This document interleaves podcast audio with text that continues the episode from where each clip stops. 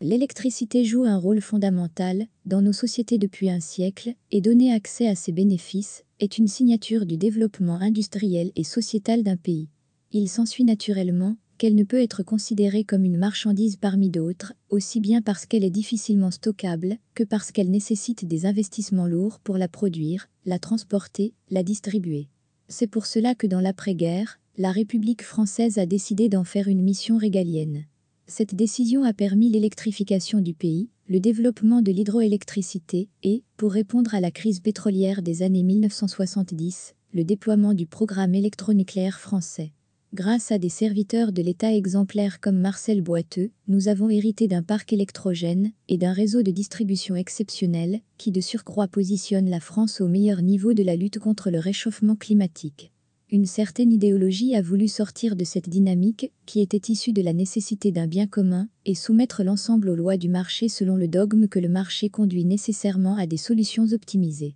Il faudra un jour faire un bilan de cette injonction doctrinaire, mais une caractéristique des idéologies, quelle que soit leur couleur, est qu'elles sont rétives à la comparaison aux faits. Le découplage de la production et de la distribution pour cause de concurrence européenne, la nécessité de donner accès au parc hydroélectrique lors même qu'il est indispensable et tout juste suffisant, pour stabiliser le réseau électrique mis à mal par la pénétration à marche forcée des énergies intermittentes, et plus récemment le choix ahurissant de se séparer de notre industrie des turbines, dans un pays où l'énergie électrique est à 90% nucléaire ou hydraulique, devrait suffire pour démontrer à quel point l'État a cessé d'être un État stratège pour devenir un bouchon flottant au fil de l'eau, le courant dominant étant la logique budgétaire, et les turbulences, les effets de mode et les pressions électorales, ce qui nous amène fort loin des grands noms qui ont réindustrialisé la France dans l'après-guerre. Ces exemples nous montrent aussi, sans que cela puisse nous rassurer, à quel point cette tendance de fond transcende les partis politiques.